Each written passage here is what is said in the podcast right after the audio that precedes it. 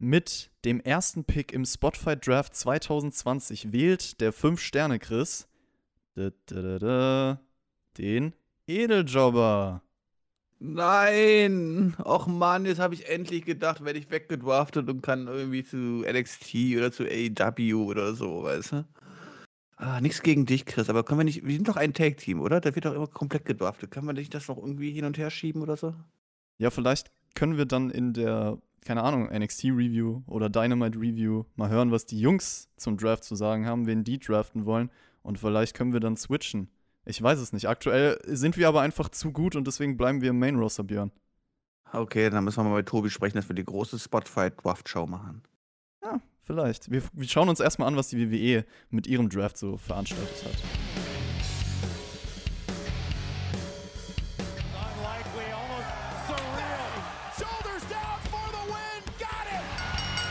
Freitag war es bei WWE wieder Zeit für SmackDown. Wir sprechen für euch über das Geschehen und wünschen euch jetzt viel Spaß bei der Review.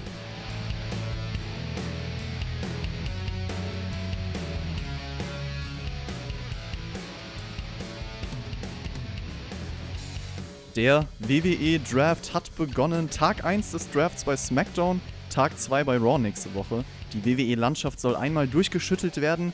Welche Wrestler müssen ihren Brand wechseln? Welche Chancen bringt das vielleicht hervor? Wir wollen darüber sprechen hier beim Spotfight Wrestling Podcast. Mein Name ist Chris und niemand Geringeres als der Edeljobber begleitet mich dabei. Hey, yo, Mahlzeit zusammen. Und ja, ich habe auch mal wieder die Ehre dabei zu sein. Juhu, nee, Quatsch. Ähm, naja, ich hoffe zwar auch wechselgewaffnet zu werden, aber ich befürchte, das wird wieder nichts. Äh, wahrscheinlich tut mir da jemand irgendein Team wieder eine Strich durch die Rechnung machen, so wie es ja auch Miss mit anderen Leuten tut. Wenn wir schon hier über Spotfight interne Dinge sprechen, wichtige Info: Spotshow, 12.10., Montagabend. Der YouTube-Livestream beginnt ab 19.30 Uhr. Wir schauen uns gemeinsam mit euch Money in the Bank 2011 an, reagieren darauf. Leider ist der Björn nicht am Start, aber ich habe schon gesagt, okay, es haut halt zeitlich nicht hin. Nächstes Mal, wenn wir das nochmal machen sollten, das wird, denke ich mal, kommen, da ist er dann safe am Start, Björn. Es tut mir furchtbar, furchtbar leid. Ähm, ja klar, es werden natürlich die Einschaltquoten extrem nach unten gehen. Das ist natürlich scheiße, wenn man so eine Ankündigung machen muss. Nein, Quatsch. Nee, ich schaffe es leider nicht. Ich bin leider am Montag und am Dienstag ähm, jeweils sehr, sehr lange am Arbeiten, über zwölf Stunden am Tag. Und ähm, da ja Dienstag noch War ansteht, ich das auch noch gucken muss und ich natürlich mit dir natürlich die beste Show der Welt reviewen möchte, ähm, muss ich mich für eins entscheiden. Aber, liebe Patrone, es wird hoffentlich nicht das letzte Mal gewesen sein, aber gönnt euch es auf jeden Fall. Ähm, es wird mir sehr lustig mit den Leuten, die dabei sind. Ja, Björn, wir machen dann gemeinsam Raw. Die Review kommt wahrscheinlich später abends am Dienstag wegen deiner Arbeit, damit die Leute schon mal Bescheid wissen. Und ich bin gespannt, wie es da weitergeht. Wir hatten jetzt, wie gesagt, den ersten Tag im Draft bei SmackDown. Die Regeln wurden im Vorfeld von der WWE wie folgt veröffentlicht. Also über 60 Wrestler waren im Draftpool, Männer, Frauen, Tag-Teams. Für zwei Picks, die SmackDown vornimmt, bekommt Raw drei Picks aufgrund der Länge der Show. Und die Tag-Teams zählen als ein Pick, außer man will halt explizit nur einem aus dem jeweiligen Team. Und äh, dann gibt es halt undrafted Wrestler, die bleiben erstmal Free Agents. Und dann ist es halt so, in verschiedenen Runden werden die Wrestler gedraftet. Eine Liste von Wrestlern wurde für den Freitagspool jetzt veröffentlicht und eine für den Montagspool. Also bei dieser Show, über die wir jetzt sprechen, konnten nur bestimmte Namen ausgewählt werden. Es waren noch nicht alle möglich. Der Rest, wie gesagt, wird dann bei Raw bestimmt. Das ist so das Grundkonzept. Und die Idee eines Drafts überhaupt zu bringen. Also erstmal gefällt sie mir, weil es ist halt ein sportlicher Ansatz. Ein Draft gibt es ja auch in jeder großen amerikanischen Sportliga, sorgt so ein bisschen für Wettbewerbsstimmung. Die große Frage, Björn, hat der Draft denn die WWE-Landschaft bis jetzt schon mal ordentlich verändert? Und äh, wie ist dieses Konzept rübergebracht worden vielleicht? Ähm, es kommt natürlich darauf an, über welche Drafts wir reden. Wenn wir die jetzt über die letzten drei, vier reden, dann hat sich da wahrscheinlich gar nichts getan, weil die eigenen Regeln ja danach eh immer komplett gebrochen werden und dann dürfen die Leute trotzdem bei den anderen Shows auftreten und bla und blub. Das heißt, der Draft wurde quasi gar nicht so richtig ernst durchgezogen. Früher war da noch ein bisschen mehr dahinter und ich fand auch früher, dass die ganze ähm, ja, Darstellung dieses Drafts so trotzdem noch für mich ja, mehr rüberkam wie etwas, wo ich mitfiebern konnte, wo halt heute halt einfach eine Stephanie McMahon rauskommt, einen Zettel vorliest und sagt so, hey, hier ist der eine dahin gedraftet worden und der andere dahin, aber dazu kommen wir mit Sicherheit gleich noch. Ähm, den Draft allgemein finde ich sehr gut, aber bitte dann zieht ihn auch durch und damit kann man ja auch wunderbar arbeiten, auch Storyline-technisch. Meistens wird es halt nur gemacht, die eine Woche vor dem Draft, die eine Woche nach dem Draft und danach ist immer alles vergessen. Natürlich wäre natürlich schön, wenn man da vielleicht mal ein bisschen langfristiger rangehen würde. Ja, stimme ich dir zu. Also haben wir auch vorher schon gesagt, diese ganze Brand Invitation Regel, dass die Leute sowieso bei der anderen Show auftreten, mindert halt die Wichtigkeit dieses Drafts. Und ich hoffe auch, dass man das verändert. Das schadet der ganzen Sache. Es ist natürlich trotzdem so, automatisch durch gewisse Wechsel entstehen neue Möglichkeiten. Ein paar Sachen, die auch hier jetzt interessant waren, also zu neuen Entwicklungen sage ich erstmal nicht nein frische Programme hoffentlich. Und wir schauen dann einfach mal. Michael Cole begrüßt uns erstmal zu SmackDown, erklärt direkt, dass sich Offizielle der WWE mit Verantwortlichen von Fox und dem USA Network darum bemühen, das zu bekommen, was sie im Draft wollen. Und Graves erklärt die Regeln, die ich eben schon vorgestellt hatte. Ich frage mich auch, warum man das Konzept vielleicht nicht mal in vorherigen Shows schon vorgestellt hat, schon mal erklärt hat, weil ich glaube, dann hätte man sich ein bisschen besser darauf vorbereiten können, weil man halt weiß, okay, so läuft's ab, das kann passieren und ein bisschen mehr Vorfreude aufbauen. So war es halt alles relativ spontan. Und ja, Cole weist dann explizit darauf hin, sobald ein Champion den Brand wechselt, kommt der Titel mit ihm. Das wird dann wahrscheinlich auch wohl einmal passiert sein. Stephanie McMahon eröffnet die Show, du hast es eben schon gesagt, um die ersten Draft-Picks vorzustellen. Und ich würde auch direkt zu diesem Konzept halt sagen, Leute, die die, die WWE schon länger verfolgen, wissen, das war früher mal anders. Also da hat man die Draft-Picks mit Grafiken vorgestellt, um sie wirklich als Überraschung zu präsentieren, wie so eine Art Lostopf und man wusste halt nicht oder man hatte keinen Plan, was passiert. Ich weiß gar nicht, wann war der erste Draft? Weißt du das noch, in welchem Jahr? Boah, nee, da bin ich raus. Also, Schwierig, ne? Irgendwann Mitte Historiker 2000, bin ich ja nicht. Ein Historiker bin ich ja nicht. Ähm, ne, aber man gibt ja so viele Kleinigkeiten, die man einfach schöner gestalten kann, ja. Ich meine, ist ja schön, dass die Fernsehbosse sich darum streiten und ich weiß, bei den letzten Malen wurde es ja sehr peinlich dargestellt mit den Leuten im Büro, wo dann irgendwelche komischen Roboter rumgestanden haben. Keine Ahnung, ja. Äh, das war ja alles ein bisschen scary und äh, da hat man ja echt gedacht, so, was, soll das, was soll das denn hier? Das ist eher peinlich als alles andere. Ähm, aber einfach zu nehmen, ich meine, wenn man Stephanie schon nur da hinstellt oder was halt so und dann einfach gesagt, okay, come on, jetzt schalten wir zum zu demjenigen, der für Fox zuständig ist und der sagt dann halt quasi, okay, als nächstes nehme ich den oder so, weißt du, so mit ein bisschen Spannung oder sowas. Aber besser als das einfach so blöd vom Zettel runterzulesen. Also da kann man sich doch ein bisschen mehr Mühe geben bei der Darstellung, oder? Das stimmt auf jeden Fall. Ich glaube, ich, ich weiß auch nicht genau, wann der erste Draft war. Irgendwann Mitte 2000er. Ich kann mich erinnern, dass John Cena damals als WWE Champion zu Raw gedraftet wurde, 2005. Das könnte so der erste gewesen sein. Das war damals eine Riesensache. Und da war das halt auch eine Riesenüberraschung, weil er halt rauskam, um sich direkt zu präsentieren. Und ich finde es auch ein bisschen schade, wie man das hier nur vorträgt. Und da geht halt dieser Überraschungsfaktor verloren. Auch wenn es natürlich realistisch an die großen Sportligen angelehnt ist, wo das auch so gemacht wird. Ja, äh, willst du noch was sagen, Björn? Nee, aber man könnte ja auch zumindest im Lockerroom mal zeigen, dass die Leute da irgendwie nicht zusammensitzen komplett halt so, aber dass man so einen kleinen Überblick hat, dass man auch sieht, wie die Leute darauf reagieren, auf, ihr eigenen, auf ihren eigenen Pick und so weiter halt so, ja. Aber das macht man ja gar nichts halt so, das ist. Ich fand das von der Darstellung echt traurig. Dafür haben wir Twitter heutzutage. Ach so, stimmt, ja. Da hat jeder mal einen Tweet zu abgelassen. Äh, Stephanie McMahon liest dann, wie gesagt, die ersten Picks vor, die erste Runde. Der WWE Champion Drew McIntyre bleibt bei Raw. Erster Pick, der Universal Champion Roman Reigns bleibt bei SmackDown. Also eigentlich absolut Spannung. sinnvoll. Aber es ist sinnvoll, komm, also ich meine, alles andere wäre dumm gewesen. Ja, das, da hast du schon recht halt so, aber man hätte ja die Champions einfach wechseln können oder so. das stimmt, aber dass die Champions die ersten Namen sind, die gepickt werden, muss so sein. Also das war absolut richtig. Und dann war der nächste Name Asuka als Raw Women's Champion, die bleibt auch bei Raw. SmackDowns zweiter Pick ist dann Seth Rollins, der erste Wechsel, also der Monday Night Messiah Spitzname, den wird er wohl ablegen müssen. Ja, das klappt jetzt nicht mehr, wird jetzt zum Friday Night Messiah wahrscheinlich. Ähm, er hat danach noch eine kleine Promo gehalten, hat ja auch gesagt, dass der Name ja nicht das Wichtige ist, sondern die Botschaft. Ähm, ja, Wallens zu SmackDown ist auf jeden Fall eine Verstärkung, würde ich sagen. Friday Night Delight gab es mal mit John Morrison. Oder wird er immer noch sogar so bezeichnet? Ich weiß es nicht, aber Keine ja. Ahnung. Aber zu diesem Zeitpunkt habe ich auch einfach gehofft, ich denke so, cool, Wallens nach SmackDown, wunderbar, dann hat man jetzt endlich diese Story hinter uns gebracht mit Dominic und Ray und sowas halt so. Aber man kann ja am Abend noch geschockt werden. Es wird auf jeden Fall irgendeinen Friday Night Spitzname geben. Da könnt ihr mir mal Kommentare in die oder Vorschläge in die Kommentare schreiben. Wie würdet ihr Seth Rollins jetzt nennen? Friday Night und dann noch ein Wort. Schreibt es in die Kommentare. Den besten Vorschlag werden wir nächstes Mal vorlesen. Das werden wir tun. So, Vielleicht bekommt er neue Gegner, vielleicht steht er irgendwann im Universal Title geschehen oder IC Title geschehen, wenn der Titel bei SmackDown bleibt. Da ist auf jeden Fall was möglich. Der letzte Pick in der ersten Runde war dann das Hurt Business komplett. Die bleiben bei Raw. Und ja, insgesamt ein Wechsel in der ersten Runde, Rollins zu SmackDown. Nicht so viel passiert jetzt. Nicht so viel passiert. SmackDown hat zwei Wrestler bekommen und War fünf, nee, sieben, acht Stimmt. oder so, ne? Bisschen unfair aufgeteilt. das Hurt Business hat ja ein paar Leute mehr. Gut, War muss natürlich auch die Stunden ein bisschen füllen und ähm, von daher ist das schon okay. Macht leider so ein bisschen, ja, ja doch, nee, nee, nee, ich sag dazu noch nichts. Okay. Wir kommen erstmal zum ersten Match der Show, Action. Falls Count Anywhere, Big E gegen Sheamus. Und das ging ohne Randtasten, passend zur Stipulation direkt los. Also sofort Trademark-Moves rausgehauen. Big E mit dem Spear nach draußen. In den Ring ging es danach auch gar nicht mehr.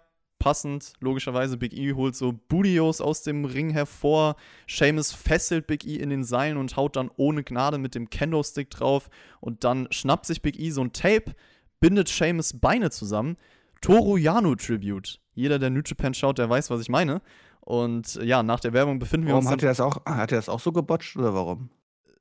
Nee, der macht es eigentlich in fast jedem seiner Matches, dass er die Gegner irgendwie mit Tape versucht, irgendwo dran zu binden. Ist so ein Comedy-Wrestler bei New Japan, der öfter via Countout gewinnt, weil er halt clever seine Gegner mit Tape irgendwo draußen festbindet Clever. wie auch immer.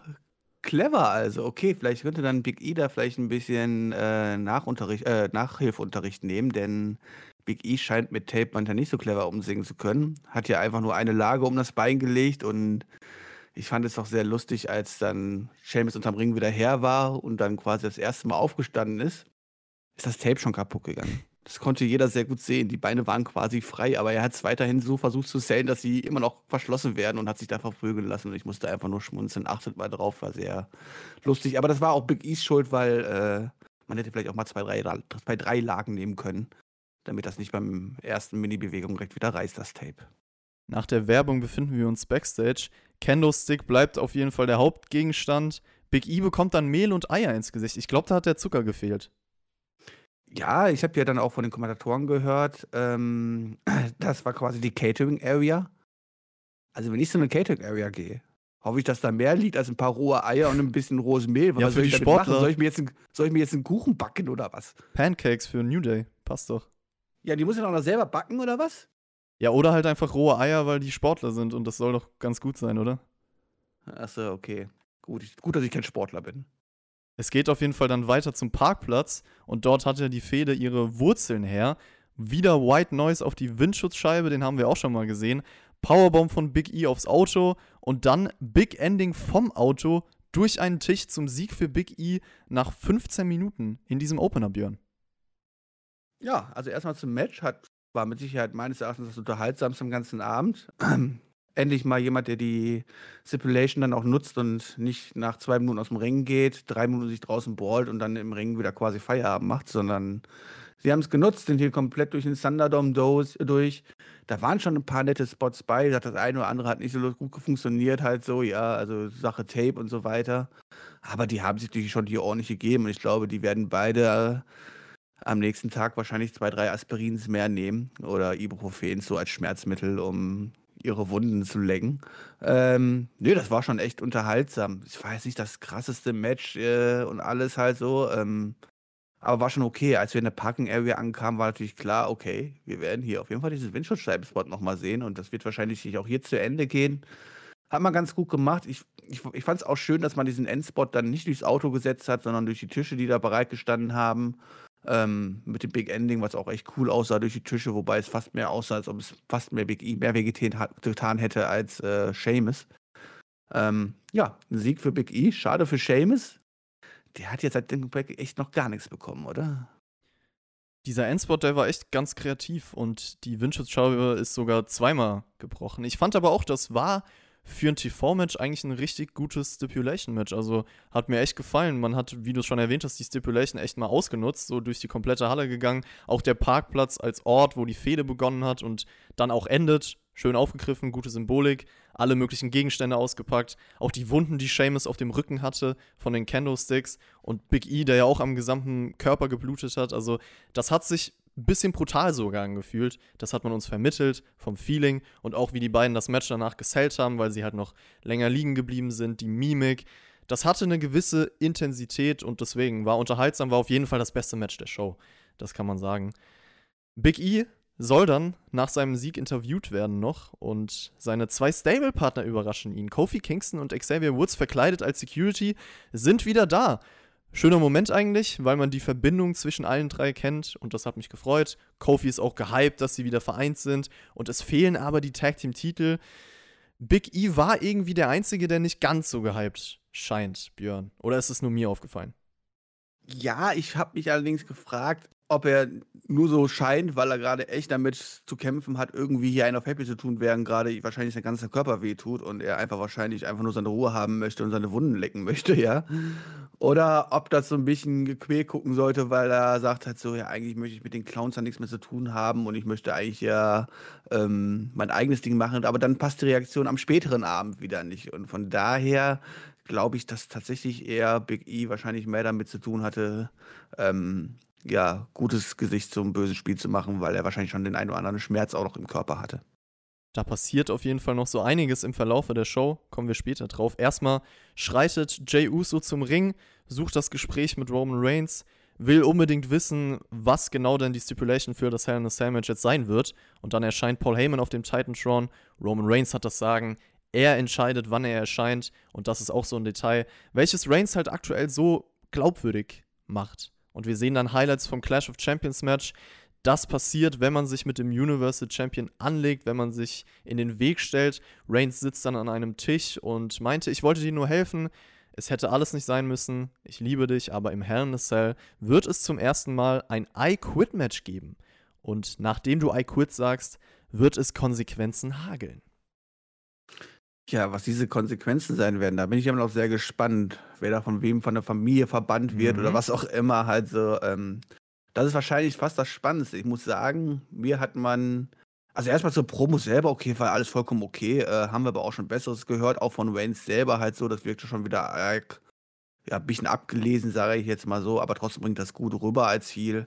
Ähm, aber diese Stipulation, die man jetzt mit eingebaut hat, als I Quit Match im Hell in a Cell, das hat mich schon ein bisschen abgefuckt, bin ich ganz ehrlich. Halt so. Man hat bei dem ersten Match jetzt beim Pay-Per-View ein so gutes Storytelling-Match gezeigt, wo ich ja echt gesagt habe, das war cool, belass es dabei.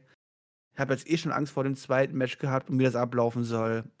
Jetzt werden wir stundenlang sehen, wie Roman Reigns auf Jay Uso im Hell in a Cell einprügelt, Jay Uso nicht Nein sagen möchte und jede 10 Sekunden gefragt wird oder was halt so. Und dann ist halt die Frage, wer, wer gewinnt, der Stolz von Jay Uso dass er nicht aufgibt oder der Tribal Chief, der endlich das bekommt, was er möchte und ähm, zu dem gekrönt werden wird von Jay, wo er hingehört. Hey, ich muss sagen, ich bin jetzt schon ein bisschen abgefuckt davon. Ne? Also ich meine, es wird relativ ähnlich von der Storytelling sein wie vom, beim ersten Match. Außer dass diesmal natürlich keiner eingreifen kann oder so, aber sonst, puh. Keine Ahnung, ob das der, ob das das Ganze noch gut tut. Ich fand erstmal, dass es eine gute Promo von Reigns war. Also mir sagt halt diese ruhige, bedachte, selbstsichere Vortragsweise zu auf jeden Fall. Und ich sehe es ein bisschen anders mit dem zweiten Match. Ich habe das ja auch letzte Woche schon gesagt. Ich freue mich darauf. Ich glaube auch, die Idee mit dem I Quit könnte super passend für die Fehde sein. Also klar hast du eine ähnliche Art von Storytelling, aber es ist für mich eine sinnvolle Entwicklung und es darf natürlich nicht so sein, dass jetzt alle 10 Sekunden gefragt wird, hier möchtest du aufgeben, sondern das muss aber man so halt ist es doch. Guck dir doch mal Ja. die letzten 30 Jahre I Quit Matches an, die laufen doch immer so ab. Ja, das stimmt schon. Da, deswegen bin ich auch nie so ein Fan von der Stipulation eigentlich gewesen, Das ist aber genauso wie Last Man Standing und so ein Quatsch halt so. Also jedes Mal weißt du, okay, jetzt wird erstmal 40 Mal bis 9 gezählt und dann stehen sie wieder auf halt so. Und das ist, macht das ganze Match so langsam und wierig und klar, beim I Quit geht es noch ein bisschen schneller halt so, ja, aber puh, ich bin nicht der größte Freund dieser Stipulation, sagen wir es mal so. eigentlich auch nicht. Also wenn man es umgehen kann, dass man nicht alle Sekunden danach gefragt wird, nach jeder Aktion oder so, dann und die Wrestler mehr machen lässt, mehr erzählen lässt, dann kann das, glaube ich, funktionieren, weil man das halt richtig brutal umsetzen könnte, so dass Jey Uso wirklich bis zum bitteren Ende kämpft und dieses Storytelling ist halt für das Match vorprogrammiert und ich bin da eher anderer Meinung, dass ich finde, das könnte noch mal irgendwie ein Level draufsetzen oder der dem Programm auch noch mal gut tun. Deswegen bleiben wir gespannt. Konsequenzen, wenn er aufgibt, ja, haben wir auch schon drüber gesprochen. Ich denke, es wird was mit der Familie zu tun haben. Alles andere wäre komisch. Vielleicht ist er dann raus, der arme Jey Uso. Oder muss dein Bruder opfern oder so. Oh Gott. Oh Gott. Ui, jetzt driften wir in Territorien ab. Lass uns lieber über die zweite Runde des Drafts sprechen. Denn da wird AJ Styles zu Raw gedraftet, Sasha Banks bleibt bei SmackDown, Naomi geht zu Raw, Bianca Belair wechselt zu SmackDown und Raw draftet Nia Jax und Shayna Baszler, die eigentlich durch ihre Titel sowieso aktuell überall auftauchen können. Das ist richtig. Wurde eigentlich Bianca Belair beim letzten Mal offiziell von NXT irgendwo hingedraftet oder kam die einfach so irgendwo hoch? Wann war denn der Draft letztes Jahr? Zum Boah, ich habe doch keine Ahnung mehr, Hammer. Aber ich meine, Bianca Belair ist doch dieses Jahr erst im Main Row, also nach WrestleMania kam Ja, ja, deswegen. Achso, stimmt, stimmt. Dann ist Das- sie einfach quasi also, nur so hochgekommen. Genau, ja. ne? Der Draft war, ja da schon längst und äh, sie ist halt zu Raw gegangen. Ja. Ja, zumindest für zwei Shows und jetzt war sie lange nicht mehr da und jetzt wird sie wieder als Sportlerin präsentiert, okay. Ähm, ja, am interessantesten wahrscheinlich der Wechsel von AJ ähm, zu War rüber, was ich persönlich erstmal gut finde. SmackDown hat schon, hat schon, äh, hat schon mehr Potenzial von den Superstars, wie ich finde, und War ist eine Drei-Stunden-Show und braucht auch einfach Leute, die auch in der Lage sind, ordentlich lange Matches zu worken und alles. Und das kann ein AJ wunderbar. Da kann man einige Sachen schön machen. Nicht jetzt unbedingt direkt in die, in, in, in, in die Main-Fehde mit rein, aber äh, in der Upper Mid-Card halt mit. Und ähm, ja, wird ganz gut werden. Es war trotzdem eine sehr komische Runde irgendwie, weil Naomi sehr, sehr früh gedraftet. Ich weiß nicht, die war die letzten Wochen auch nicht im TV, beziehungsweise die letzten Monate. Vom Standing generell, das kann man für den Draft sagen, bisschen fragwürdig, wie die Reihenfolge zustande kam. Also, wie manche Leute vor anderen gepickt wurden, etwas Das ist sinnlos. das Problem. Mach es doch cleverer, halt so, du hast schon diese zwei Lostöpfe und sowas halt so für SmackDown und für War, ja? Was ja schon mal ganz gut ist, weil sonst wäre es ja ziemlich dumm, warum soll ich bei War noch den Draft gucken, wenn da nur noch die Opfer quasi gedraftet werden. So hat man da wenigstens auch noch ein paar größere Namen dabei, ja? Macht natürlich absolut Sinn. Aber dann tust du doch direkt auch noch für, äh, für SmackDown dann auch noch sowas einteilen wie, okay, wir haben hier einmal Top 1, da ist dann quasi die Champions drin, dann Top 2, da sind ein paar drin, Top 3, da sind ein paar drin, ja. Und ähm, da müssen die halt aus den Töpfen halt rausziehen, weißt du. Dann macht es natürlich Sinn, dass du halt, warum auch immer, halt in der Naomi nimmst, weil die im Top 3 für dich die beste ist, halt so, obwohl du noch andere, viel größere Namen eigentlich in den höheren Töpfen hättest, halt so. Aber dann müsste man das wahrscheinlich logisch erklären und das wollte die WWE jetzt auch wieder nicht so viel Mühe machen. Ich glaube, ich hätte auch die äh, Divisions aufgeteilt. Also ich hätte verschiedene Töpf Töpfe für Männer gemacht, für Frauen und für Tag-Teams, weil so ist es halt durcheinander und man denkt sich die ganze Zeit, okay, warum wird eine Naomi vor einem gewi- gewissen krassen Wrestler oder so gedraftet, die die letzten Monate überhaupt nicht im TV war. Da hätte man noch was switchen können. Ansonsten Bianca Belair, ich glaube, ihr wird es ganz gut tun, bei SmackDown zu sein. Ich hoffe, dass sie gepusht wird, wenn es bei Raw schon nicht geklappt hat. Styles hast du schon angesprochen, der hat auch eine kleine Promo von zu Hause gehalten, dass er der erste Pick von SmackDown sein sollte. Aber er freut sich, dass er von Jeff Hardy und Sami Zayn wegkommt. Ja, Ich glaube, es war, ich glaube, es war Corsair, oder? Von wem war das Headset, was im Hintergrund stand? Ich glaube, die haben sich über die Werbung auf jeden Fall sehr gefreut. du hast auf die Details geachtet, sehr schön. Vielleicht Ja. hat er ein bisschen dafür Geld bekommen. Ja, vielleicht sogar, aber ich glaube nicht, dass das mit der WWE so abgesprochen war. Also ich fand das ja lustig, weil das war echt wie eine Produktplatzierung quasi dahingestellt. Das ist Ja, das stimmt. Ich finde, Styles könnte bei Raw auch theoretisch in der Zukunft ein neuer Gegner für Drew McIntyre sein. Also das Programm stelle ich mir ganz cool vor. ja definitiv möglich, klar. Ja. Aber muss man nicht direkt am Anfang machen. Also. Nee, nee, das natürlich nicht. Kommen wir zu einem Tag Team Match, was durch Twitter-Konversationen aufgebaut wurde. Ich habe es nicht mitbekommen persönlich. Matt Riddle und Jeff Hardy gegen The Miz und John Morrison. Broetry in Motion, also Hardy Boys Style. Das Match war ein sehr schneller Sieg für Riddle und Hardy nach fünf Minuten. Also Riddle holt den Pin durch Bro Derek. Ja, Miz und Morrison wurde uns erzählt, haben heute eine Chance auf den Money in the Bank Koffer durch diese Gerichtsverhandlung. Zukünftige World Champions nach so einem Match.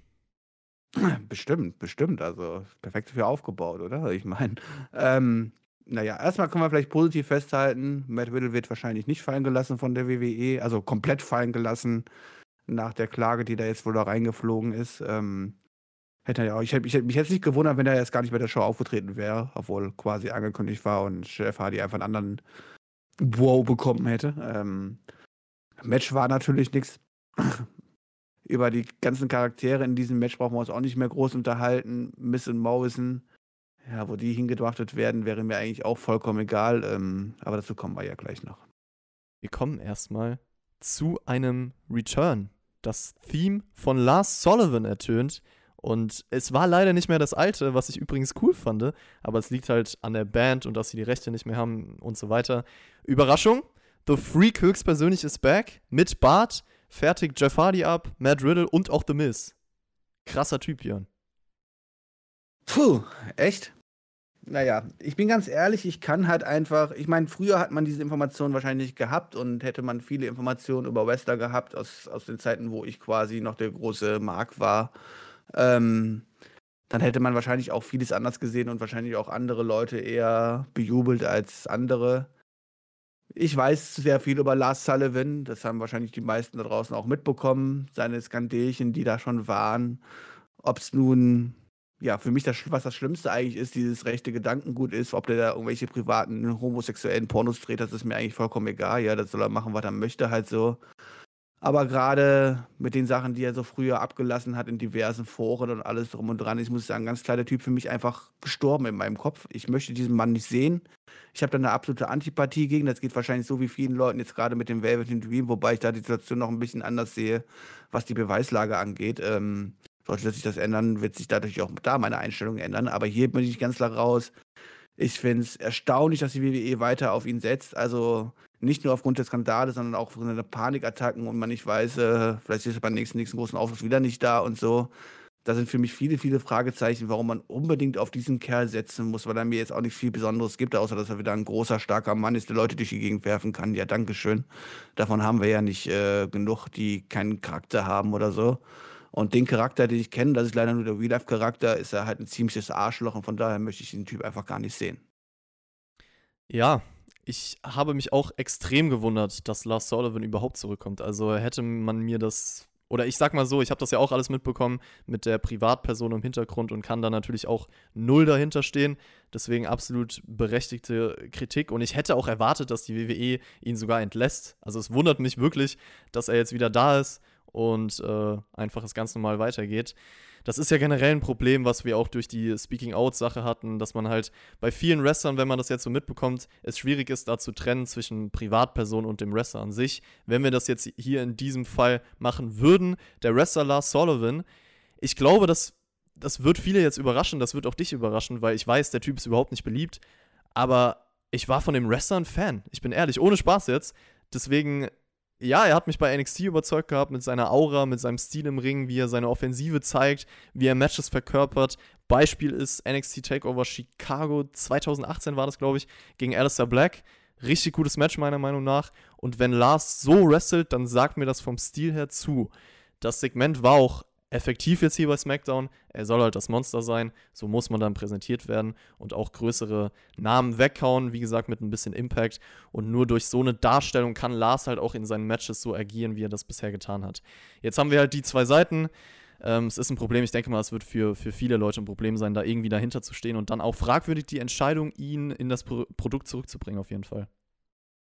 Naja, ich hoffe einfach nur, dass Lars Sullivan am Montag dann zu War gedraftet wird dort dann boah, underground von Born Stormen zerstört wird und der weg ist. Glaube ich aber nicht. Ich glaube ehrlich gesagt, dass man mit Lars Sullivan was vorhat. Sonst hätte man das nicht auf sich genommen. Weil ich meine, viele Leute wissen ja davon, es ist nicht gut für WWEs Marketing. Und trotzdem, auch durch seine persönlichen Probleme und so weiter, trotzdem nimmt man ihn. Da wird schon irgendein Plan dahinter stecken. Da bin ich mir auch ziemlich sicher, ja. Ja. Und ich, vielleicht ändere ich auch meine Meinung, wenn man dann seinen, seinen, inneren, äh, seinen inneren Charakter, also seinen Charakter, den er spielt, dann auch ein bisschen Tiefe gibt oder so, halt, aber jetzt ein weiteres Monster, was. Ich meine, ich stehe ja auf diese Big Guys, ja. Ich bin ja eigentlich ein Fan von diesen Leuten. Aber es ist ein einfacher 0815-Typen hinterher hinzunehmen, der halt einfach die ganzen kleinen Wrestler aussehen lässt, als ob sie die letzten aller letzten Deppen wären, ja, so wie es ja auch in diesem Segment hier passiert ist, weil er hat ja einfach wieder vier Leute zerstört, die quasi hoffnungslos unterlegen waren, obwohl sie zu viert waren und so. Das ist dann auch irgendwo das Ding, wo ich mir sage, okay, da stimmt was mit der Darstellung nicht. Klar, das hat man früher mit einem Giant und Big Show auch gemacht, halt so, ja.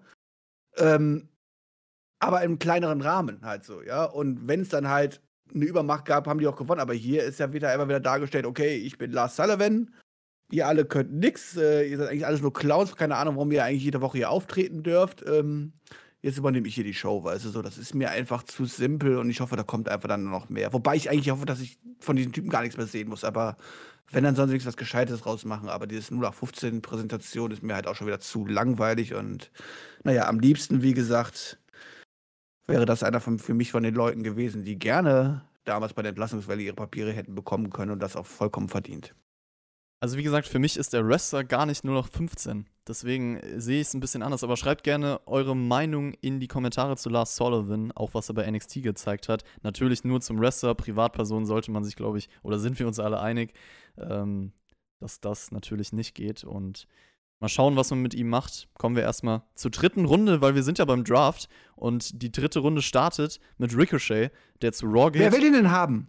ja, das habe ich mich auch direkt Wer gefragt. denkt sich das denn? Ach, come on, guck mal, Ricochet, der ist ja richtig cool. Guck mal, was der. Den behalten wir. Mal, der ja, das ist, guck mal, das sportlich ist total erfolgreich und so, den müssen wir unbedingt haben. Also, Ja, ich meine, Raw hätte sich auch einfach sagen können, komm, Jay Uso ist gerade im World Title geschehen bei SmackDown, den Ja. nehme ich. nö, Ricochet. Der wurde auf jeden Fall, der, der Jay Uso wurde danach von SmackDown genommen. Mandy Rose bleibt bei Raw. Ray und Dominic wechseln zu SmackDown. The Miz und John Morrison wechseln zu Raw. Ja, Punkt 1. Rey Mysterio, Dominic Mysterio wechseln zu SmackDown. Ihr wisst alle, was das heißt. Die Story mit Seth geht weiter. Da sind wir uns doch sicher, oder? Ich freue mich schon jetzt schon wieder drauf. Ähm, na gut, dann bin ich mal gespannt, ob Murphy auch noch da mitwechseln wird am Montag, aber davon gehe ich aber fest aus. Ähm, dann können wir das alles, was wir quasi bei Raw gesehen haben, jetzt nochmal bei SmackDown wiederholen, weil die WWE eher glaubt, das wäre ein verschiedenes Publikum oder so und die haben das alle noch nicht gesehen oder so. Ich freue mich jetzt schon drauf. Ähm, ja, zu Miss Morrison. Hey, come on. Die haben vorher angekündigt, man könnte Take Team splitten und so. Ich habe echt so gehofft, dass die einfach die beiden splitten, damit John Morrison als Single Wrestler jetzt vielleicht endlich mal eine ernsthafte Rolle einnehmen kann und ich dieses Comedy-Duo nicht mehr ertragen muss. Ich kann sie echt nicht mehr sehen zusammen. Es, ich bin da einfach nur abgenervt von, nein, es geht weiter. Die beiden dürfen weiter zusammen durch die Lande ziehen. Naja, Amen. Mandy Rose vor sie jemanden wie Ray und Dominic zu nehmen, ist auch, sagen wir mal, gewagt. Aber über die Reihenfolge, über den Sinn haben wir schon gesprochen. Und ja, das Programm wird weitergehen mit der Mysterio Family gegen Rollins. Ich hätte sie auch getrennt. Ich hätte Murphy auf jeden Fall zu SmackDown dann auch mitgeschickt, weil das gegen Rollins muss weitergehen. Ich hoffe, das passiert. Aber Mysterio Family, ja, das muss jetzt nicht unbedingt sein. Bei Miss und Morrison sind wir uns einig. Ähm, die standen übrigens eigentlich im Montagspool drin, vorher zumindest. Also das hat man kurzfristig noch geändert. Aber ich sehe es ähnlich. Die hätte man trennen können und Morrison dann pushen und nicht dieses unlustige Comedy-Team. Das ist meine Meinung dazu. Es stand dann ein Titelmatch auf dem Programm: SmackDown Women's Championship, Bailey gegen Sasha Banks. Und über die Ansetzung haben wir letzte Woche schon gesprochen. Also, das ist Bullshit. Warum schon so viel? Wir haben auch schon, wir haben auch schon drüber gesprochen, wie das Match ablaufen wird und hatten 100% recht. Hatten wir echt. Das hätte man langsam aufbauen können.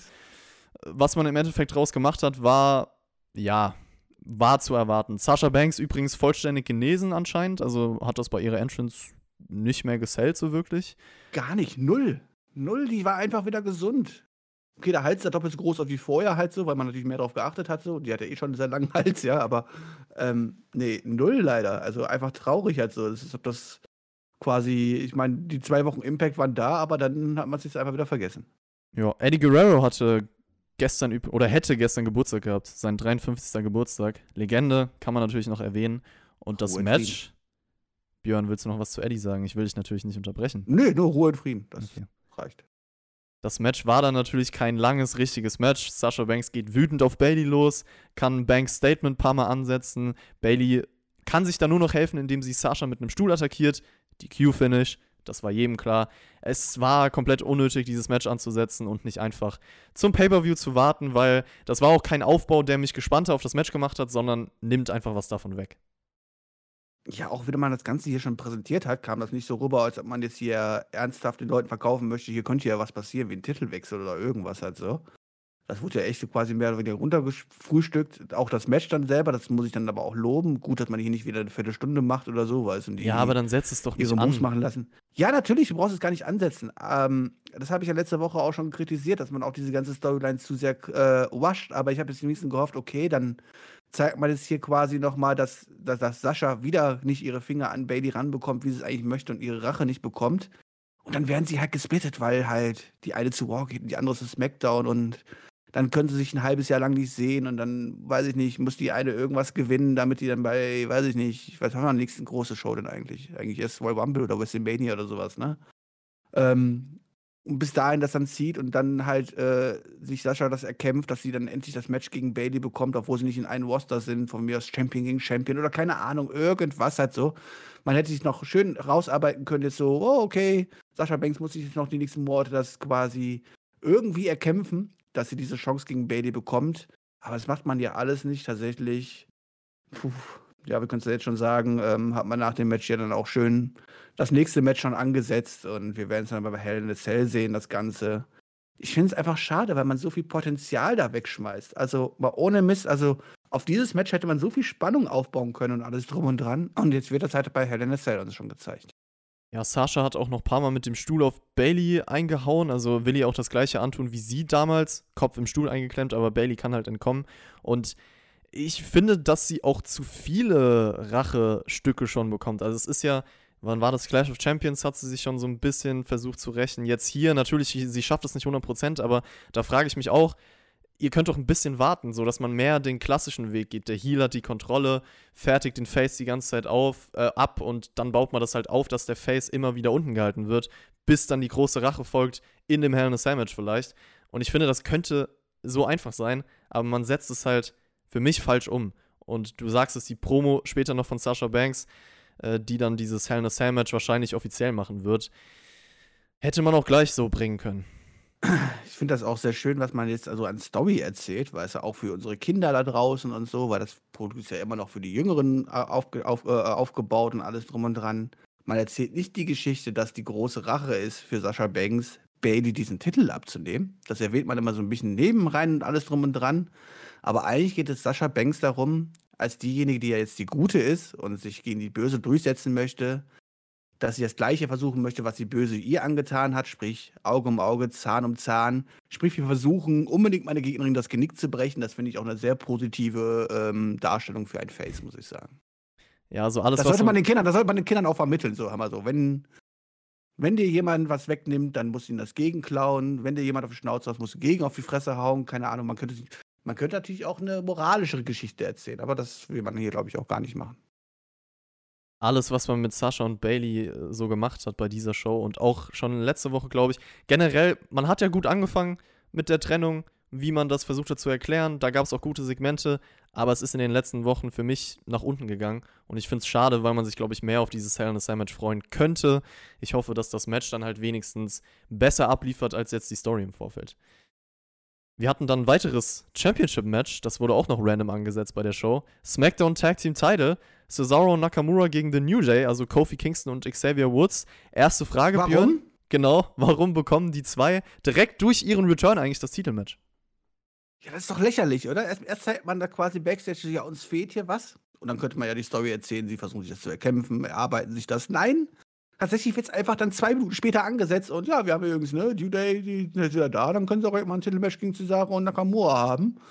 Ob sich das jemand verdienen muss oder nicht. Ich meine, das letzte Aufeinandertreffen, da sind die, sind die durch den Tisch geflogen, das war eine klare Geschichte halt so, ja. Ähm, warum kriegen die jetzt hier einfach wieder random ein Titelmatch?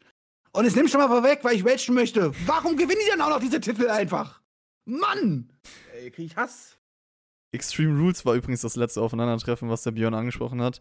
Und Corey Graves hat sich übrigens die gleiche Frage auch gestellt, warum New Day hier drin steht. Cole meinte dann, ja, die sind halt eines der größten Tag-Teams. Wenn es danach geht, dann muss man sich ja gar nichts mehr verdienen. Wenn es einfach nur nach dem Das ist Namen geht. korrekt. Aber gut, da hat WWE dann mal selber gesagt, dass Siege und Niederlagen, naja, oder sich das zu verdienen, nicht so wirklich relevant ist. Das Match Obwohl man selber. letzte Woche uns noch erzählt hat, dass Siege und Niederlagen ja wichtig sind. Stimmt, ja. Und dass es einmal der Fall ist. Braun Strowman und Ja. Keith Lee, da zählt's nicht. Ja. Oh, Oh Mann. A- Apropos, ja, kommen wir später noch zu, zu Braun Strowman, das ist ein anderes Thema. Also das Match, wie gesagt, Kofi Kingston wirft erstmal Cesaro mit einem Hip-Toss nach draußen und diesen Spot habe ich angesprochen, weil Corey Graves da erwähnt hat, das war wie Khalil Mack. Und ich glaube, Björn, das hast du nicht verstanden, deswegen erkläre ich dir jetzt. Das werden viele nicht verstanden haben, weil viele Leute ja vielleicht gar nicht Football gucken. Aber Donnerstagnacht fand das NFL-Spiel Bears gegen Bucks statt. Bucks sind ja mein Team, für jeden, der das nicht weiß. Und Khalil Mack ist ein Pass-Rusher von den Bears. Und der hat Tristan Wirfs, unserem Right Tackle, eine Art Hip-Toss verpasst. Die hat der genosellt übrigens. Also richtiger Wrestling-Spot. Habe ich auch auf Twitter gepostet, so wer das sehen will. Add 5 Sterne, Chris. Oha, da muss ich aber mal gucken. Ja, war ganz witzig irgendwie. Und äh, ist übrigens krass, weil Tristan Wirfs wiegt, keine Ahnung, wie viel Pfund. Äh, guck ich aber direkt doch mal nach. Wo hat er es denn hier direkt nach. gepostet? Ja, geh da mal- ist es. hast du hast gesehen? Also, hast du hast wahrscheinlich was getweetet. Hast du wahrscheinlich. Ah, nee, da, Genau. da. Hip das und No Selling. Genau. Ah, Moment, da muss ich direkt mal gucken hier. Schau's dir mal an. Lol. Ja, gut. Ja, gut. Ja, sah schon cool aus. Ja, okay. Ja, ähm, ich glaube, das würdest du nicht schaffen, den so rüber zu werfen, sagen wir es mal so. Ja, aber das war ja quasi in der Bewegung, das ist quasi Ja. oder weniger aus Zufall passiert. Ja, du, so. ach ehrlich, der ist ja da nicht hingegangen und hat jetzt, oh komm, ich verpasse jetzt einen Hip-Toss. Das wäre natürlich was anderes gewesen.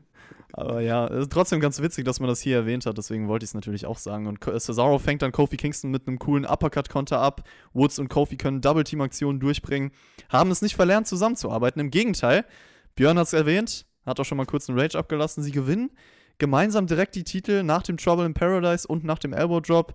Knapp über acht Minuten ging das Match.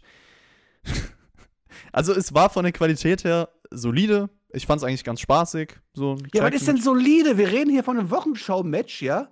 Wo- Worum es aber um den Titel geht und dann bringst du ein solides Match. Ja, ich meine, die können alle vier wresteln, gar keine Frage, aber weder die Match hatte eine tolle Story gehabt. Es wurden hier einfach nur ein paar Moves auseinander, aus, auseinander, ausgetauscht, halt so, ja. Es kam keine Spannung in dem Match rüber und dann wird nach acht Minuten das Ding hier einfach beendet und wir haben einen Titelwechsel. Wie random kann man das eigentlich bitte machen? Ja. Ich meine, wir, wir haben hier die, die letzten Matches, die von denen erzählt worden sind, da haben sie es richtig gegeben und durch Tische durch und keine Ahnung, was halt so, ja. Ähm, und auch richtig gute Matches. Die Matches waren ja echt gut. Und jetzt wird der Titelwechsel hier einfach in ein 8-Minuten-Match gemacht, was einfach so nebenbei passiert. Da kriege ich einfach Hass, muss ich sagen. Das ist so viel verschwendetes Potenzial. Wenn, und wenn, dann, wenn du das unbedingt machen möchtest, dann gib dir wenigstens ein gescheites Match. Mit 20 Minuten oder irgendwie sowas halt so, wo Spannung aufkommt, wo man eine Story drin erzählen kann. Irgendwas, aber hier einfach so random so einen Titelwechsel reinzuballern, ist einfach nur traurig. So, das ist einfach nur traurig. Und das zeigt ja auch einfach so, dass das quasi alles, was davor passiert ist, eigentlich gar keine, gar keine Relevanz hat. Wirklich gar keine. New Day ist auf jeden Fall eine Bereicherung für die Division, weil die immer unterhaltsame Matches haben. Deswegen finde ich es auch cool, dass sie wieder da sind. Aber das Booking, es sagt halt alles darüber aus, wie die Tag Team Division aktuell drauf ist. Also wie irrelevant diese ist, wenn ein Team wirklich nach monatelanger Pause einfach mal schnell zu SmackDown kommt und sich random die Titel schnappt. Aber ganz ehrlich, Björn, mir ist es auch egal, weil, keine Ahnung, von mir aus können sie ja die Champions sein, sind jetzt auch nicht sch schlechtere Champion als der Rest von der Darstellung und deswegen, es ist doch vollkommen egal, wie die SmackDown Tag Team Division aussieht. Sowieso. Ja, vor allem, jetzt kommen wir ja gleich noch so etwas. Vielleicht gibt es ja diese SmackDown Tag Team Division auch gar nicht mehr. Äh, traurig ist halt, durch sowas verbessert sich die Division auch nicht. Oder beziehungsweise im Kopf denkt man dann nicht auf einmal, okay, jetzt ist es relevanter. Das trägt halt leider dazu bei und es ist traurig, dass es mir egal ist, aber was soll ich tun?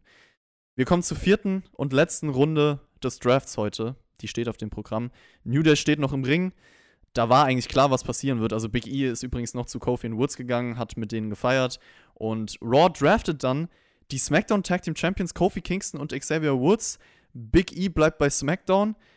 Wir reden gleich darüber, was das für die Tag Team Titel bedeutet. Aber Björn, wir haben nach all den Jahren den gezwungenen Split von The New Day. Den gezwungenen Split von New Day und nicht, den hat man jetzt nicht durch eine lange Story erzählt oder so, ja. Und man hat nicht jetzt hier jemanden turnen lassen und oh, kommen lassen oder irgendwas, sondern man macht es durch einen Draft. Das ist, man könnte dir sagen, ist ja auch kreativ, weil man hat ja schon gezeigt, Big E, der dann auch ein bisschen verzweifelt war und alles drum und dran. Aber den richtigen Impact hatte das da für mich jetzt nicht gehabt, muss ich ganz klar sagen, vor allem, weil man einfach diese Vergangenheit dieses Teams sieht.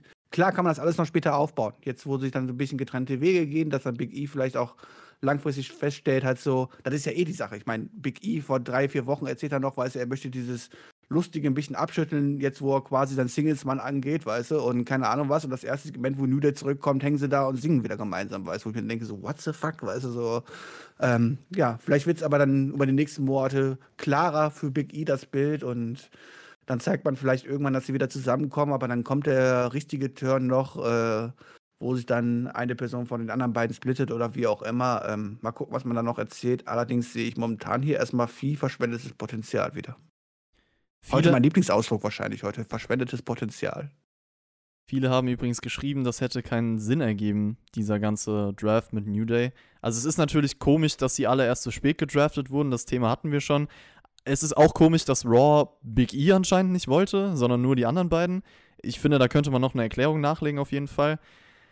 Äh, ich sag mal so: Man kann es halt so erklären, dass Big E es so eingefädelt hätte, weil er vielleicht auch auf sich selber sich fokussieren möchte. Das ist auch generell der Storyweg, den man, glaube ich, wählen sollte. Also ich habe ja schon beim ersten Backstage-Segment gesagt, mir ist aufgefallen, dass er so ein bisschen skeptisch war über die Rückkehr der beiden und jetzt hat er es auch so gesellt, als hätte er es schon irgendwo geahnt. Also ich finde, Kofi und Woods waren da noch schockierter und Big E halt eher so nachdenklich im Ring. Die haben das alle ganz gut verkauft, die Emotionen. Und ich glaube, das werden auch viele anders sehen, weil sich viele halt wünschen, okay, wenn man dieses Team splittet, dann kann man halt eine große Fehde drumherum aufbauen, eine große Story, vielleicht mit einem Heel-Turn. Aber ich weiß gar nicht, ob ich das so schlecht finde, beziehungsweise es ist ja ein Weg, um keinen davon Heel zu turnen. Und ich finde, das muss auch gar nicht sein. Ich finde, da muss keine Fehde entstehen zwischen den Leuten, wie das sonst immer ist bei Stables, weil die drei auch einfach eine Bruderschaft bleiben können. Big E funktioniert als Singles-Wrestler aktuell. Ich finde für mich persönlich auch als Face und der soll jetzt erstmal seinen Weg gehen. Deswegen ist die Lösung eigentlich gar nicht mal so unclever. Also Big E push bei SmackDown, die beiden anderen als cooles Tag Team bei Raw und trotzdem weiter in Stable. Ich habe da kein Problem mit, aber ich kann verstehen, wenn man sagt, verschwendetes Potenzial. Ja, wahrscheinlich verschwendet das Potenzial auch ein bisschen hart ausgedrückt, weil ich ja selber schon angedeutet habe, dass man sich ja jetzt hier einfach noch viele Wege offen lässt. Also man kann ja immer noch die Story, die Story erzählen, wie gesagt, dass Big E dann jetzt über die Worte nachdenklich wird und dann irgendwann beim nächsten Aufeinandertreffen dann doch noch das Split kommt. Oder man erzählt es halt weiter, dass sie halt trotzdem noch gut miteinander klarkommen und eigentlich eher traurig sind, dass sie nicht in einer Division sind und darum wieder kämpfen werden oder so. Da bleiben ja viele Möglichkeiten jetzt und mal schauen, was die WWE dann daraus macht. Jetzt haben wir New Day als SmackDown Tag Team Champions bei Raw. Björn, was machen wir denn Korrekt. da? Also mein Traum-Szenario, die War Tag Team Champions bleiben auch bei War. Die werden direkt gegeneinander fäden und wir machen eine Titelvereinigung und War bekommt einfach die Tag Team Division und ähm, ja, ist glaube ich das Beste, was man auch machen kann, weil dann hätte man wenigstens wieder ein bisschen Potenzial in dieser Division und ein bisschen Vielfalt. Ähm, was ja auch passen würde, War ist die Drei-Stunden-Show. Come on, gib ihnen doch die Take-Teams. Dann braucht sich SmackDown damit nicht rum, rumschlagen, in Anführungszeichen. Ähm, können sich dort auf andere Sachen konzentrieren. Wird es so kommen? Wahrscheinlich nicht. Wahrscheinlich werden einfach die SmackDown, äh, die War Champions einfach zu SmackDown gewechselt. Wechseln und keine Ahnung, tut man die Titel umbenennen oder so. Ich habe keine Ahnung, ich weiß es nicht. Wobei mein Szenario Nummer eins mir am liebsten wäre, aber ist wahrscheinlich zu viel Träumerei.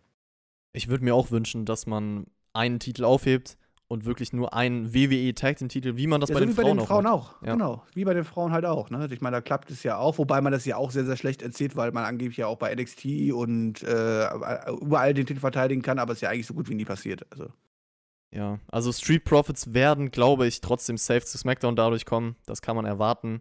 Und dann, ja, man kann die Titel einfach tauschen, aber also ich meine, ob der New Day jetzt sagt, ja gut, wir sind eigentlich SmackDown Tag Team Champions, aber jetzt kriegen wir die Raw Tag Team Titel und dann, ach ja, komm hier, wir begegnen uns und du kriegst meinen Titel, du kriegst meinen Titel, das war ja auch doof. Aber, Ja. pf, keine Ahnung, muss man dann so machen.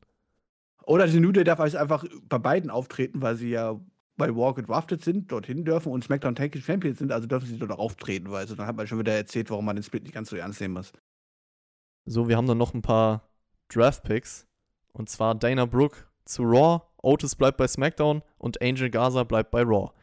Mir ist aufgefallen, ist Heavy Machinery damit getrennt, weil ich meine, Tag Team würde ja als ein Pick zählen. SmackDown hatte keinen Bock auf Tucker. Vielleicht wird Raw ihn nehmen, vielleicht wird er aber auch Free Agent sein. Wahrscheinlich ist das Beste, was Otis passieren könnte. Nicht böse gemeint hat, so, aber dann, um dort auch mal mit seinem Money in den Bankkoffer mal irgendwie den, den Weg zu finden, ernster zu werden und äh, irgendwas zu machen. Ähm, ja, schauen wir mal, was mit Tucker passiert. Ne? Ich meine, der ist ja am Montag erst im Topf, oder dann? Wahrscheinlich. Äh, nee, nee, nee, nee, das stimmt nicht. Also wie gesagt, Heavy Machinery wäre als Tag Team, glaube ich, in dem Top jetzt gewesen, weil Otis konnte ja gedraftet Ah, werden. okay. Ja, gut, aber das heißt ja, jeder, der nicht gedraftet wird, Ist darf eigentlich Free am Agent Ende quasi. Free Agent und darf sich automatisch entscheiden, wo er hin möchte. Und dann sagte er einfach so, mein Freund Otis ist der, der ist ja bei SmackDown, dann gehe ich da jetzt auch hin. So Dann macht es aber gar keinen Sinn, dann hätten sie ja auch einfach beide nehmen können als Tag-Team. Also, naja, richtig ins Gesicht gespuckt von Tucker, der Arme. Andrade hoffe ich, dass er zu SmackDown geht, weil Angel Gaza bleibt bei Raw. Ich hoffe, dass man die beiden trennt, weil ich glaube, als Singles Wrestler hätten sie echt Potenzial. ja, damit rechne ich auch fast fest. Ja, glaube ich auch.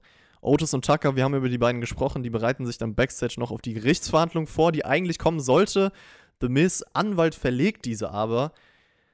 Bullshit, weil man kündigt das an, nur um es ohne Grund zu verlegen. Und ich hoffe wirklich, durch diesen Wechsel von Miz und Morrison, zu Raw. Und dadurch, dass man das auch anscheinend sehr, sehr, sehr spontan gemacht hat, vergisst man die Story. Ich brauche auch keinen Grund, scheiß drauf, egal, das soll einfach enden. Fertig. Da will man quasi mal was loben, dass man es einfach vergisst. Ähm, ja, hier hat man es jetzt einfach verschoben. Wahrscheinlich, weil die WWE sich genauso viele Gedanken gemacht hat, bis zu diesem Punkt, so komm on, wir bauen diese Story lang auf. Und dann haben sie gesagt, wie lassen wir das eigentlich irgendwie enden? Und wie machen wir das jetzt eigentlich mit dieser Gerichtsverhandlung und so? Das wissen sie wahrscheinlich selber noch nicht, deswegen so, verschieben wir das einfach. Nee, keine Ahnung. Ist natürlich mal wieder typisch, ne, irgendwas anzukündigen, was dann am Ende nicht gebracht wird. Ehrlich gesagt bin ich aber auf deiner kompletten Seite. Mir wäre es wahrscheinlich am liebsten, auch wenn man es gar nicht mehr bringen würde. Ich frage mich aber, wenn man das verschiebt. Otis ist bei SmackDown, Miss und Morrison bei Raw. Ich meine, Miss und Morrison dürfen ja theoretisch jetzt keine Gerichtsverhandlungen bei SmackDown bestreiten. Oder zählt die Gerichtsverhandlung, die dann vielleicht in einem richtigen äh, Court ist, gar nicht zu der Show dann dazu, weil das wird nur als Video ausgestrahlt. Man kann es auch einfach auf Twitter machen. Oder so. Ja, einfach auf Twitter die Gerichtsverhandlung. Facebook Livestream. Uff. Nächste Woche bei der sogenannten Season Premiere Ausgabe von SmackDown verteidigt Roman Reigns seinen Universal Title gegen Braun Strowman. Warum? Weil Braun Strowman zu SmackDown gewaffelt wird, weil sonst dürfte er doch gar nicht mehr da auftreten. Braun dann, Strowman oder? ist bei SmackDown, Björn. Achso, stimmt. Ja, ähm, Das ist jetzt nicht ja, das dann- Problem, aber ich meine einfach mal. das, dann, stimmt, dann hat man das. Ja, sorry, Braun Strowman war die letzte Woche bei War, ja? Also, auch wenn er offiziell zu SmackDown gehört, aber das halten wir jetzt mal fest, diesen Fehler darf passieren. Nein, aber, ähm, aber vielleicht hat man einfach schon mal den, den, den, den Draft von Montag ein bisschen gespoilert, weil sollte natürlich jetzt Braun Strowman gedraftet werden zu War rüber, dann dürfte das ja gar nicht mehr stattfinden bei der Season-Premiere, oder? Oder kommt dann wieder die jeder darf viermal rüber wechseln, Regel in Frage? größeres Problem ist, dass man für mich einfach ein großes Titelmatch ohne Sinn und Aufbau raushaut. Warum steht Ja, das ist da das, darum, ich, ich reg mich da nicht mehr drüber auf, das ist WWE. Davon haben wir heute schon zwei Matches gesehen. Aber mit dem Universal Title ist es dann nochmal ein anderes Stück, weil SmackDown Tag Division bin ich sowieso davon gewöhnt, sage ich Und mal. Frauen-Champion. Ja. Übrigens, weil du gesagt hast, ja, die Leute, die jetzt zu Raw gedraftet wurden, die dürfen ja nicht mehr bei SmackDown nächste Woche auftreten. Falsch, denn New Day bestreitet ein Trios-Match gegen Sheamus, Cesaro und Nakamura. Also Woods und Kofi Kingston dürfen noch einmal ein SmackDown-Match bestreiten. Vielleicht ist es bei Braun Strowman dann genauso. Ehrlich gesagt kann ich mir bei der Ankündigung vorstellen, dass dann doch ein Big E Heel-Turn oder so folgt nächste Woche. Ich persönlich, wie gesagt, würde ihn Face lassen, aber ich kann mir vorstellen, dass er hier gegen seine Stable-Mitglieder irgendwie turnt. Und es dann wieder Titelwechsel gibt und dann aber man. Es ist ja kein Big Tag E Team und Title Match. Ist es nicht? Schade. Okay. Es ist ja ein Trios-Match. Achso, stimmt, ja. Und? Man kann doch auch so die Titel wechseln lassen, das wäre nicht das Problem bei der WWE, oder? Singles-Match geht ja auch. Ja, ja. Man kann auch bei Singles Match die Tag Team Division, äh, verteidigen. Von daher, das geht alles. Also, jetzt regt ich mal ja nicht auf, ja. Ähm, ja, das wäre schon sehr schade, vor allem, weil man es dann natürlich dann sagen könnte, okay, dann tut man es ein bisschen langfristiger quasi laufen lassen, weil die Leute ja auch erstmal wieder getrennt sind. Aber dann haust du den Hauptimpact quasi raus und kannst es dann aber nicht weiter erzählen. Von daher glaube ich da nicht dran. Zeit für den Main Event der SmackDown-Ausgabe. The Fiend gegen Kevin Owens. Alexa Bliss hat Kevin Owens vorher noch Backstage mitgeteilt. Let him in. Die Entrance von The Fiend visuell natürlich immer sehr imposant. Und es war das erste TV-Match von The Fiend in der WWE. Kevin Owens hat auf jeden Fall direkt aus der Vergangenheit gelernt, okay, man muss alles gegen The Fiend direkt raushauen. Direkt Cannonball gezeigt. Fiend schüttet es komplett ab. Sister Abigail auf das Kommentatorenpult. Owens kämpft sich dann immer mehr zurück. Es braucht dann wirklich drei Superkicks und zwei Cannonballs, damit The Fiend wenigstens so ein bisschen leidet. DDT außerhalb des Rings, Frog Splash nach draußen. Es sollte dann so eine Pop-Up Powerbomb durch den Tisch folgen, aber wurde leider sehr gefailt. Also der Move sah extrem weich aus im Endeffekt. Den hätte ich auch eingesteckt. Nee, wahrscheinlich nicht, aber also ich will den jetzt nicht Ja, man, runterreden. musste, man musste ihn schon zweimal ansetzen, ne? Ja, Das kommt dann noch dazu. Und trotzdem hat es dann nicht schön ausgesehen.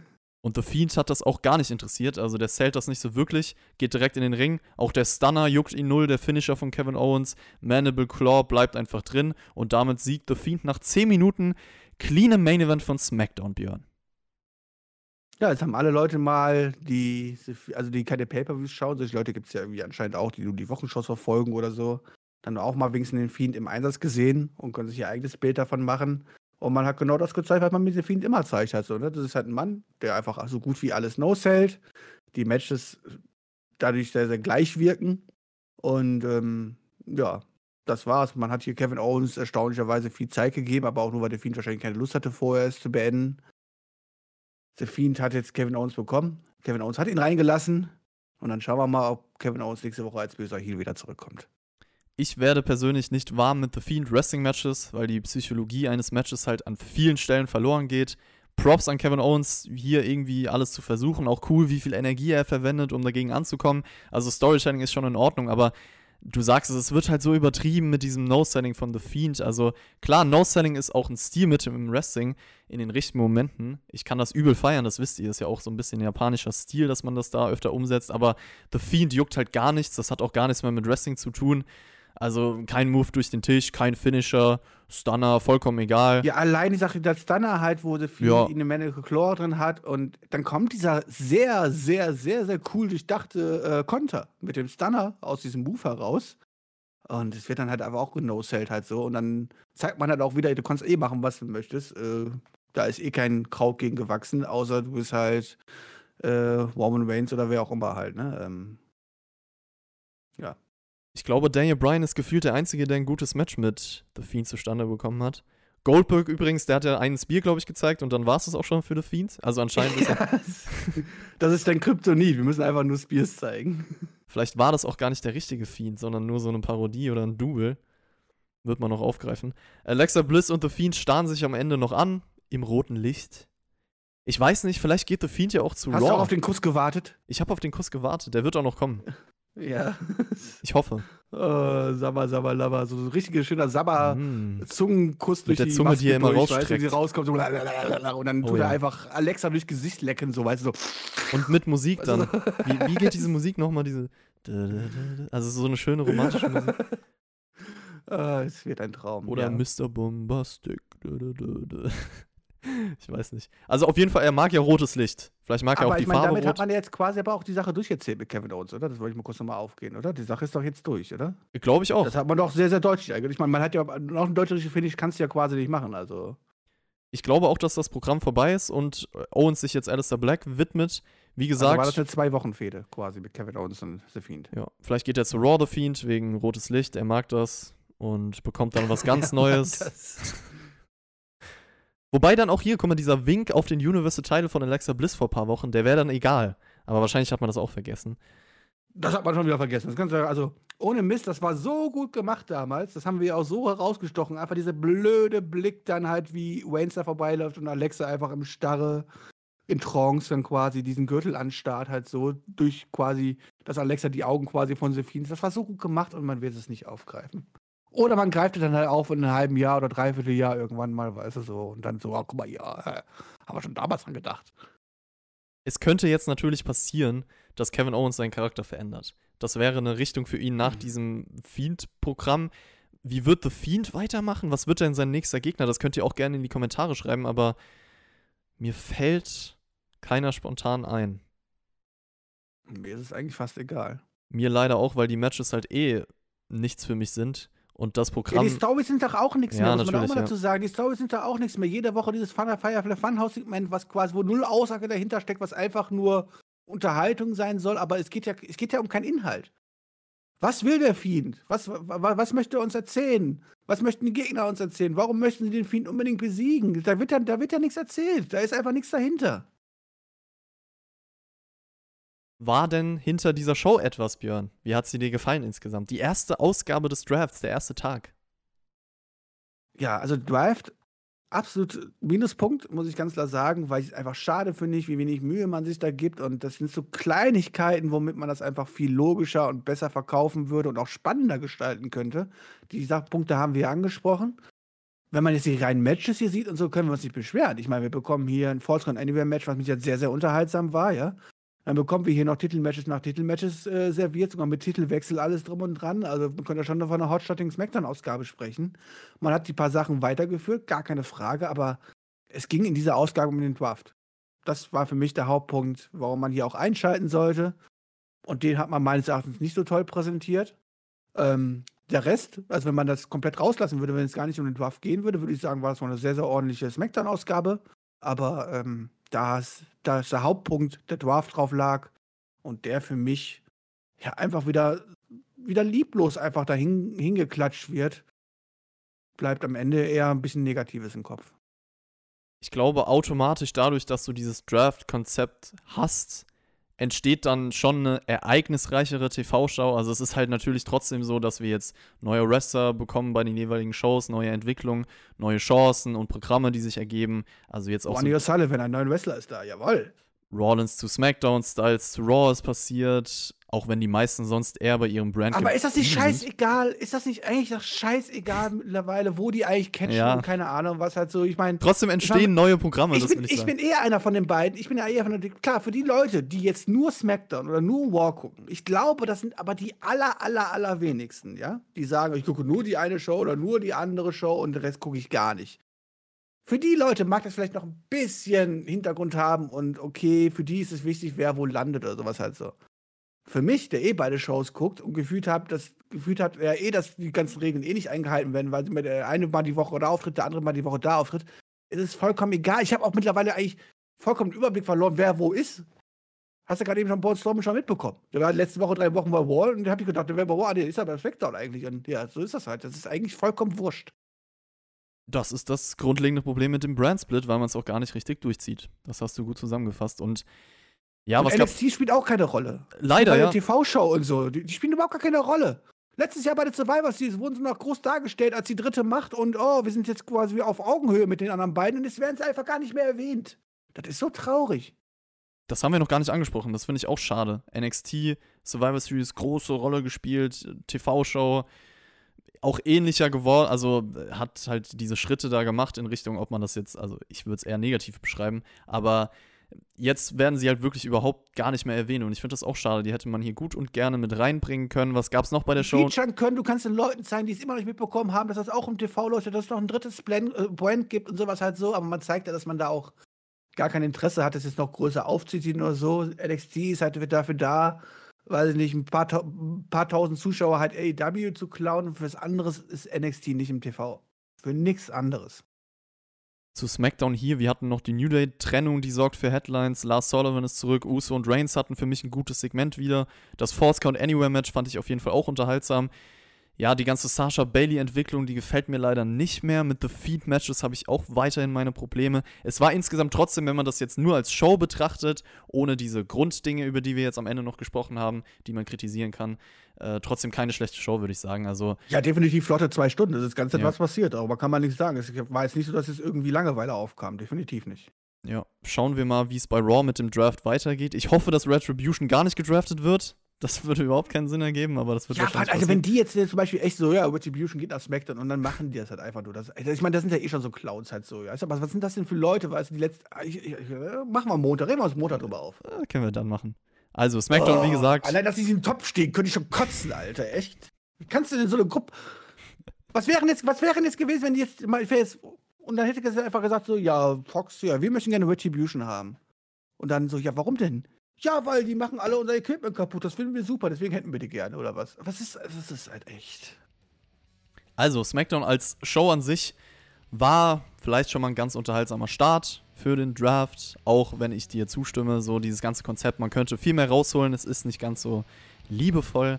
Schaltet auf jeden Fall bei unserer Raw Review ein, was wir dann zum zweiten Tag zusammen zu sagen haben. Schaltet auch bei Spot Show ein, Montagabend, wie gesagt, Money in the Bank 2011. Lasst es euch sonst gut gehen. Wir hören uns und bis zum nächsten Mal. Ja, wie gesagt, guckt euch das morgen an, schön die Spot-Show und am Dienstag Übermorgen. auch schön die. Übermorgen, sorry, übermorgen und am Dienstag dann schön die War Review. Wie gesagt, ein bisschen später, weil ich leider lange arbeiten muss, aber am Laufe des Abends werdet ihr die dann bekommen. Freut euch drauf und dann bin ich mal gespannt, wie der zweite Teil umgesetzt wird. Reingehauen!